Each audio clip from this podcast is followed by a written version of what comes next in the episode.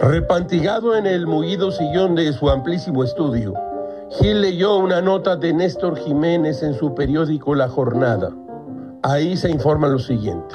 El candidato a la presidencia nacional de Morena, Porfirio Muñoz Ledo, afirmó que la realización de una tercera encuesta por parte del Instituto Nacional Electoral para definir este cargo no pone en duda su triunfo. Que le hagan como quieran, yo ya gané. ¿Dónde ha oído esto antes Gilgamesh? Ah, sí, en unas elecciones polacas muy competidas hace algún tiempo. Porfirio es bueno para el trompo y tiene vocabulario. Eso que ni qué. En una conferencia de prensa calificó a Mario Delgado de soquete, que injuria a la democracia y estúpido. Bueno, dos serios madrazos, la verdad.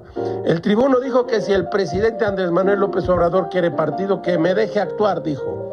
Muñoz Ledo había anunciado su asistencia a la sede del partido, pero se presentó, como ustedes saben, una decena de feministas que tomó el sitio y ya no pudo ocurrir eh, la toma de posesión de el tribuno Muñoz. Gil les recuerda que asistimos a otro capítulo de su serie La vara morena. No empiecen, esto es serio.